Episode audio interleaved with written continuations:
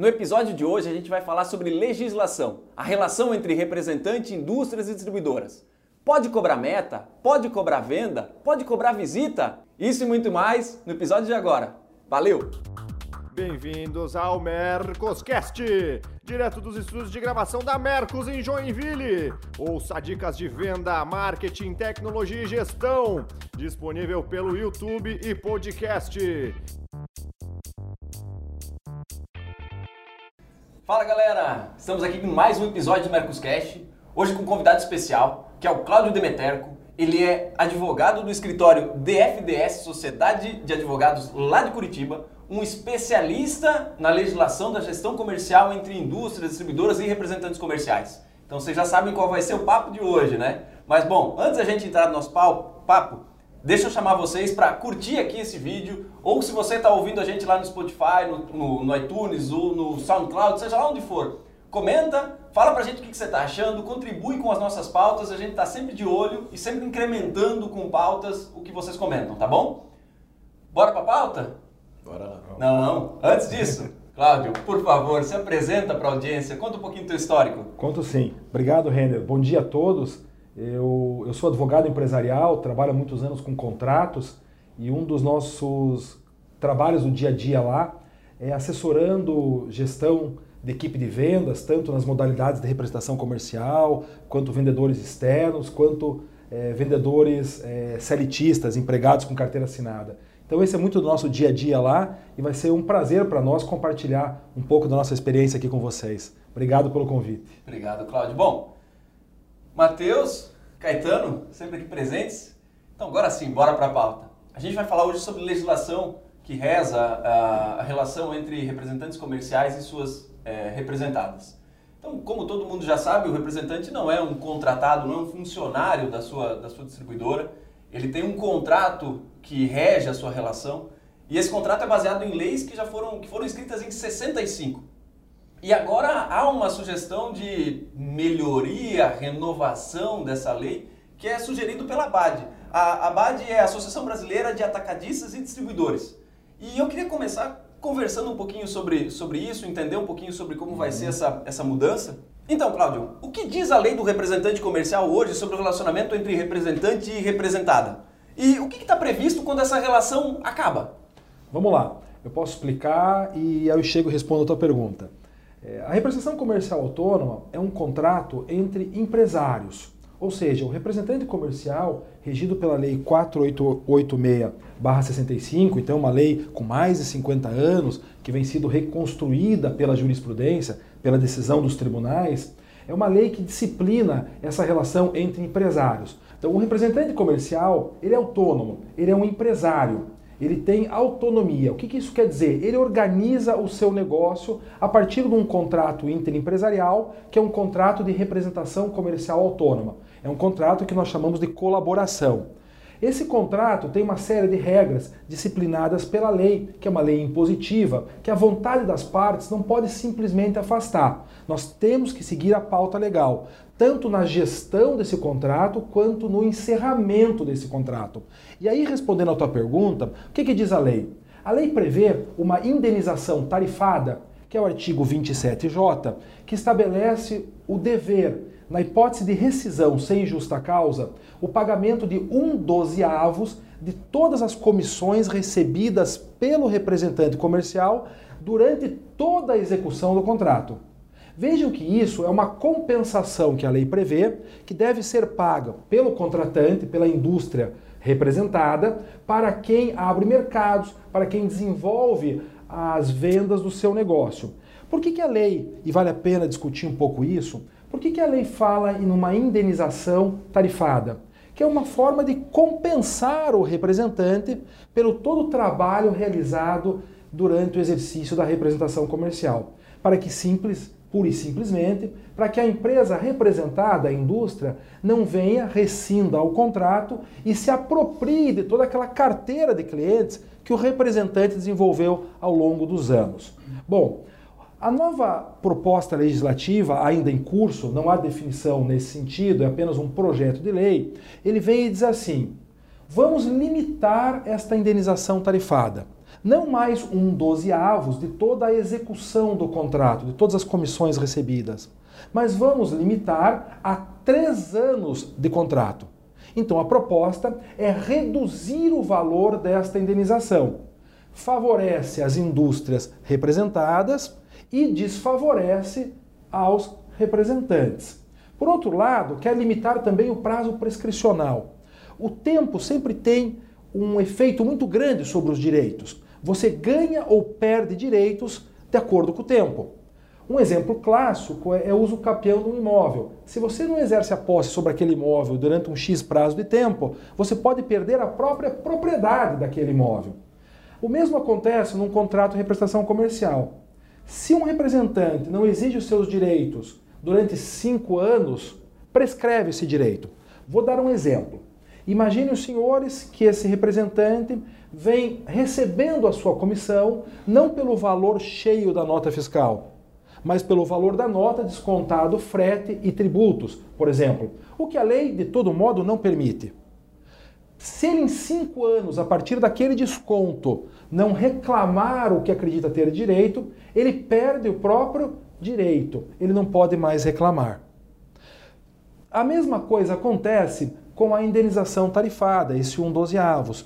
Se há rescisão do contrato sem motivo, ou seja, não incorreu o representante no disposto no artigo 35 da lei de representação comercial, não deu justa causa, não cometeu algum inadimplemento contratual a justificar aquela rescisão.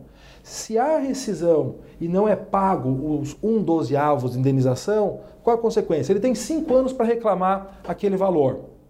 O que se quer nesse projeto legislativo é reduzir isso para dois anos, diminuindo o prazo para uma possível reclamação pelo representante. Então, basicamente, são essas duas alterações que se quer fazer pela Associação das Empresas Atacadistas e Distribuidoras, é, na defesa, é claro, dos seus interesses. Sim. Você colocou é, essas, essas duas mudanças e fica bem, bem clara que, como você colocou, ela favorece muito mais a representada do que o representante. Bem, né, ficou bem, bem claro, não tem, não tem muito o que, que sambar em cima disso. Você colocou um ponto que me chamou a atenção e ele é, ele é motivo de discussão quase toda vez que eu falo com um gestor comercial, com um representante comercial, uhum. que é meta. Uhum. Pode meta, não pode meta, se pode meta, como pode? Tem gente que chama de objetivo. Meta nem pensar, é. tem que chamar de objetivo. Muda só pela, pela, pelo termo? Muda. Muda e é, e é bem relevante esse teu, esse teu tema, porque é um tema prático, do dia a dia, Sim. e é um tema que exige muito cuidado. A gente costuma dizer que não basta você fazer um contrato bem feito, você tem que fazer uma gestão bem feita deste contrato. Porque no dia a dia que a coisa se inverte. Ó, nós sabemos que o representante comercial tem que ser autônomo. E muitas vezes nós percebemos que as metas são usadas como uma forma de controle de jornada desse representante comercial. E aí ele passa a deixar de ser autônomo e vira um empregado sem os encargos, sem os recebimentos que a lei prevê para um regime seletista. Isso traz uma série de consequências negativas. Quando na justificativa desse projeto de alteração legislativa a Associação dos Atacadistas diz: olha, eu preciso ter previsibilidade do passivo que eu vou enfrentar como empresa quando da rescisão do contrato. Olha, você já tem essa previsibilidade. É calcular um dozeavos, calcular o aviso prévio, que você chega nesse valor devido ao, ao representante. Desde, é claro, que não deturpe o dia a dia da execução desse contrato. Dizendo, olha, você tem que estar na empresa de tal tal horário. Você tem que visitar aquele certo comprador ou possível comprador que nos interessa.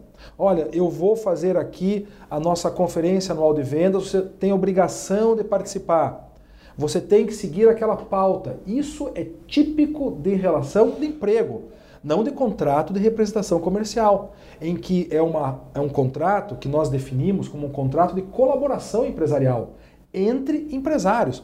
O representante tem subrepresentantes, uhum. ele tem funcionários.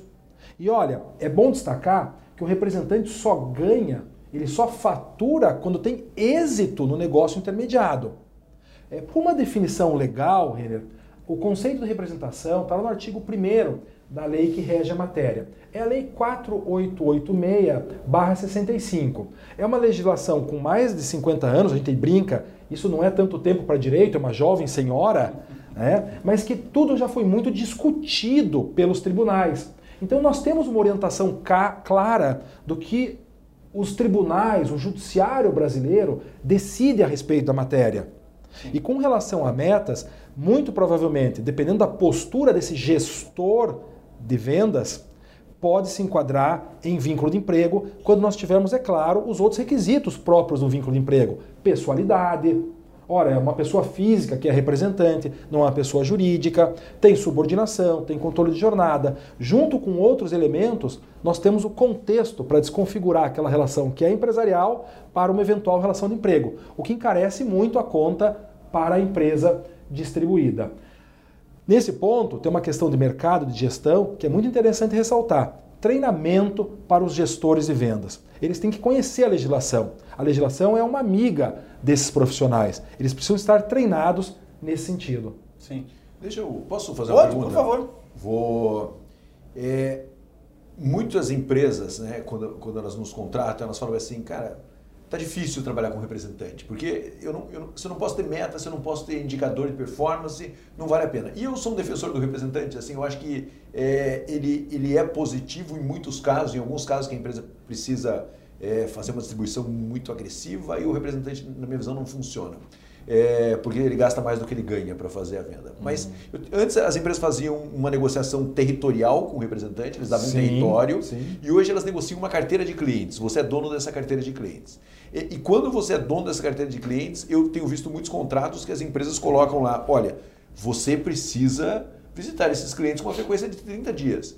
Se está no contrato, está dentro da lei. Está, tá- não- não- mas se você olha a lei, ela não, ela não permite que você faça isso. Então é um contrato é, empresarial, mas ao mesmo tempo você tem uma lei. E, e eles, nesse ponto, eles, elas se batem um pouco. Qual que é a sua visão sobre isso? O que, Então, o que vale mais? É muito difícil conversarmos em tese sobre essas situações. Por quê? Porque são os fatos que vão decidir aquilo que atrai de consequência legal ou afasta. A lei é um incentivo ou um desincentivo à representação comercial, dependendo da ótica. Eu olho assim de uma forma bem específica. O representante, ele é uma força de vendas que está auxiliando uma atividade econômica de produção. Então, uma forma de você escoar essa produção sem custos fixos é o representante comercial. Por quê? Porque eu não preciso ter o meu representante comercial lá em carteira, pagando mês a mês né, e só remunerando esse profissional a partir das vendas em que haja sucesso. Então é só a comissão. É o negócio intermediado, quando ele sai, que abre o direito à comissão. O representante, então, tem uma importância muito grande nesse sentido. Mas ele é um empresário. Ele tem que ser tratado como um empresário. No momento em que eu uso essas métricas, ou tenho um gestor muito agressivo, impondo situações, visitas obrigatórias, eu começo a ter poder delitivo sobre a atividade econômica daquele empresário.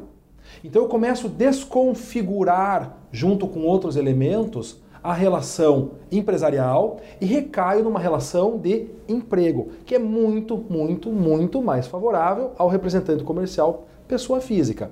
Então, é como mais ou menos a gente brinca com o remédio e o veneno. A diferença é a dose.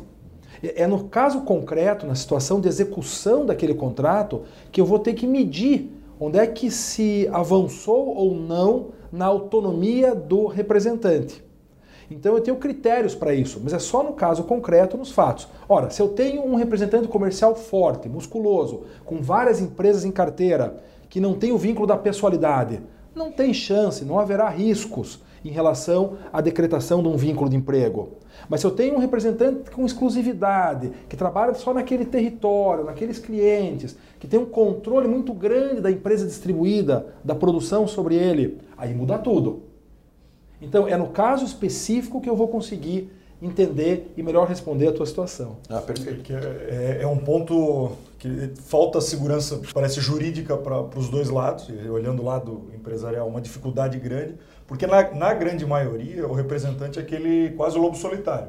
É, a sua sim, grande maioria. sem Mesmo que a gente vem falando há muito tempo, ele sozinho, a chance dele sobreviver é muito difícil, ele vai ter que se construir com outras, outras, outros representantes, construir o escritório. Só que na sua grande maioria, mesmo ele não sendo exclusivo, né, colocar assim, Ele trabalha duas, três representadas, muitas vezes, Sim. um pouco mais, um pouco menos, mas ele está naquela estrutura sozinho, só sendo empresa, no caso mesmo.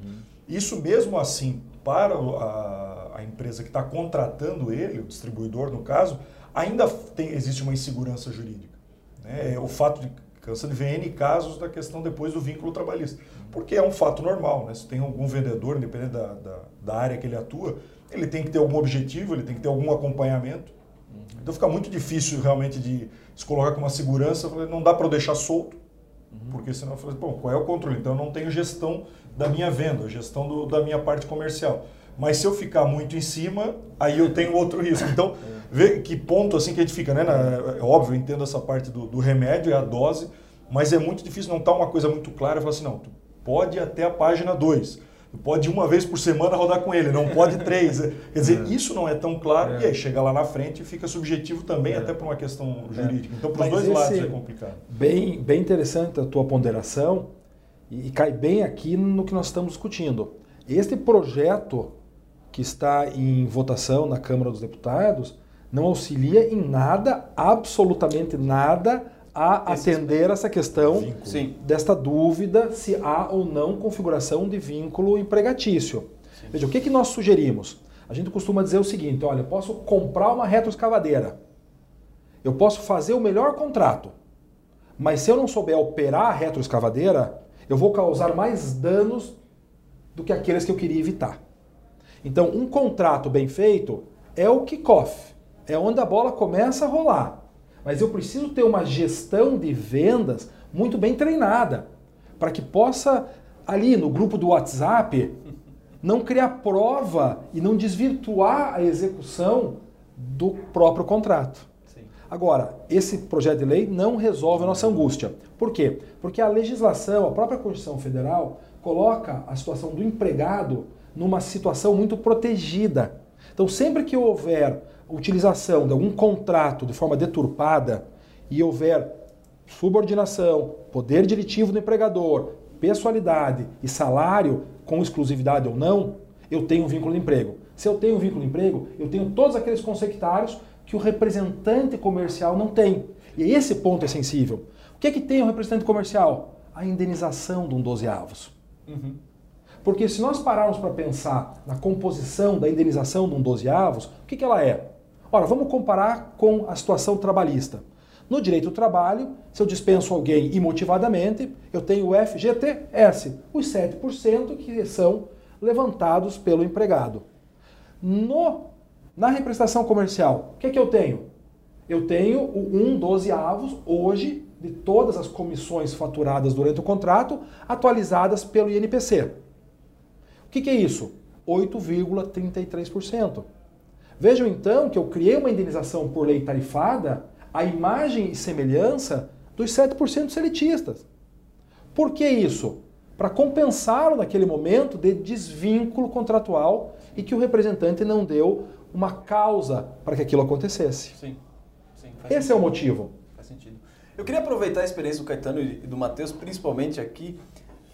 Vocês já acompanharam erros grosseiros na gestão entre, eh, entre indústrias e o seu representante? Porque eu já acompanhei alguns. É, posso citar aqui um clássico, você até ventilou ali no, no meio de uma das suas conversas, Cláudio, das suas explanações, que era do, do pagamento da comissão sobre o preço líquido. E eu acompanhei um caso onde a empresa assumiu um passivo absurdo. Porque ano após ano, ano após ano, ela sempre pagou comissionamento baseado em preço líquido, sem frete, sem IPI, sem. Eu não, não lembro quais eram os impostos, mas só preço líquido. E em determinado momento, um dos representantes da casa, que tinha sei lá quantos anos, ele foi teve uma, uma região dividida. Ele disse: Ah, quer saber? Agora eu vou, vou, vou atrás dos meus direitos. Né? assim começa. E no, nesse dia atrás dos direitos dele, ele não foi com essa, com essa prerrogativa de, de, de, de saber se pagava líquido ou não pagava líquido, não, não tinha essa. Mas aí ele descobriu que ele tinha, ele, ele tinha como receber a comissão dele integral sobre o preço bruto e não sobre o preço líquido. E cara, o cara tinha, meu, 15, 20 anos de casa. E foi um negócio assim que desestabilizou o caixa da empresa. Foi, foi uma, uma, uma indenização milionária que, ele, que ele recebeu à época. Essa para mim foi uma das, uma das gestões mais grotescas que eu, que eu acompanhei. Vocês chegaram a acompanhar alguma parecida? Tem, tem uma e até me corrija se estiver errado, mas o caso que acontece em algumas empresas é na questão do, do, do crédito para cliente. Isso. Tem muito representante que fala assim, Cláusula ele não passa. Ah, não, a empresa fala, não, essa, empresa não tem crédito, é só se for à vista. O caso assim, o que o representante fala, se ele não pagar, eu pago, pode descontar. E as empresas autorizam e depois vão debitar. Isso daí é ilegal, que realmente tu pode fazer o débito da comissão dele. correto? Isso, ele não- Mas nunca o valor sobre a venda. O responsável pela, pelo crédito do cliente é a empresa. E muitas empresas tomam, se equivocam nesse ponto de que ah, o representante mandou por e-mail, registrou. Essa... Não, vale, Olha, é isso deixa claro. Esse ponto é muito importante, porque é um ponto muito sensível e realmente criam passivos. Mas olha, quando a gente fala em passivos, é que a empresa está mal assessorada. Ela está gerenciando ou contratando errado. Então, se ela tiver uma assessoria que possa acompanhá-la nesse sentido, esses passivos são absolutamente contingenciáveis. Não há surpresas. É, é muito possível você controlar isso. Quando que sai do controle? Quando a empresa não está fazendo uma leitura correta da legislação aplicável. Esse, esse caso chama-se cláusula del credere. Tá? É uma expressão muito conhecida que é absolutamente ilegal. Eu não posso fazer com que o representante comercial seja solidariamente responsável pela proposta intermediada. O que, que faz o representante comercial? É da essência da profissão dele. Ele vai ao mercado, desenvolvendo canais de venda e vai buscar propostas. Então ele é um agenciador. Ele agencia propostas para quem? Para a indústria. Quem que aprova essas propostas? Não é o representante, salvo se ele tiver poderes específicos. Que daí é um outro contrato, o contrato de mandato, que se exerce via procuração. Mas a representação pura não tem o poder de fechar, concluir, transformar aquela proposta em obrigatória. Quem que vai analisar o crédito? É a própria empresa que está sendo contratante ou contratada. Então o representante não tem, ele não pode colocar o patrimônio dele sobre aquele risco. É até uma questão econômica de alocação de riscos. Quem recebe uma comissão, que é um percentual sobre o negócio intermediado, não tem condições de fazer frente ao valor total do negócio principal. Não há sentido ele assumir esse risco. A lei veda isso muito claramente, não tem espaço para vincular o representante nesse sentido. Perfeito. Sabendo que eu não, eu não tenho uma pergunta, porque vocês já estão fazendo todas as perguntas e as explicações estão super claras. Né? É, mas eu acho que o mais bacana é assim: a gente está numa empresa aqui, a Mercos é um great place to work. É, essas empresas têm menos ações do que outras empresas. É verdade. Né? Então, acho que o que o Claudio está falando é super interessante no sentido de que se você tem uma relação com o seu representante, e acima de tudo, é algo que eu me preocupo muito. Se o seu representante não for exclusivo, porque relação de exclusividade com o representante exige uma proximidade um relacionamento ainda mais estreito. E eu conheço várias empresas que têm representantes exclusivos, mas que você olha para a equipe, eles são tão engajados na empresa que eles são quase seletistas. De tão engajados. Você não sabe qual é a diferença de quem é vendedor e quem é representante, porque eles estão engajados. E eles são tratados com toda atenção e todo o respeito pela empresa. E a empresa tem acordos com ele. Meu amigo, se você tem essa região e você passa por aqui e você não visita ninguém, você está perdendo dinheiro. Vamos a- fechar esse buraco aqui dentro? Isso não é, ó, vai lá e visita o cara. Não, é um convencimento de que ele está perdendo dinheiro se ele não exercer o trabalho. É uma orientação. Então o que eu vejo é que empresas que orientam os representantes de maneira que ele realmente ganhe mais dinheiro a empresa também ganhe mais dinheiro, tem muito menos ações, sabe? Agora, quando você exige exclusividade, o seu risco aumenta exponencialmente. Não tem, assim, é, aumenta muito mais o risco.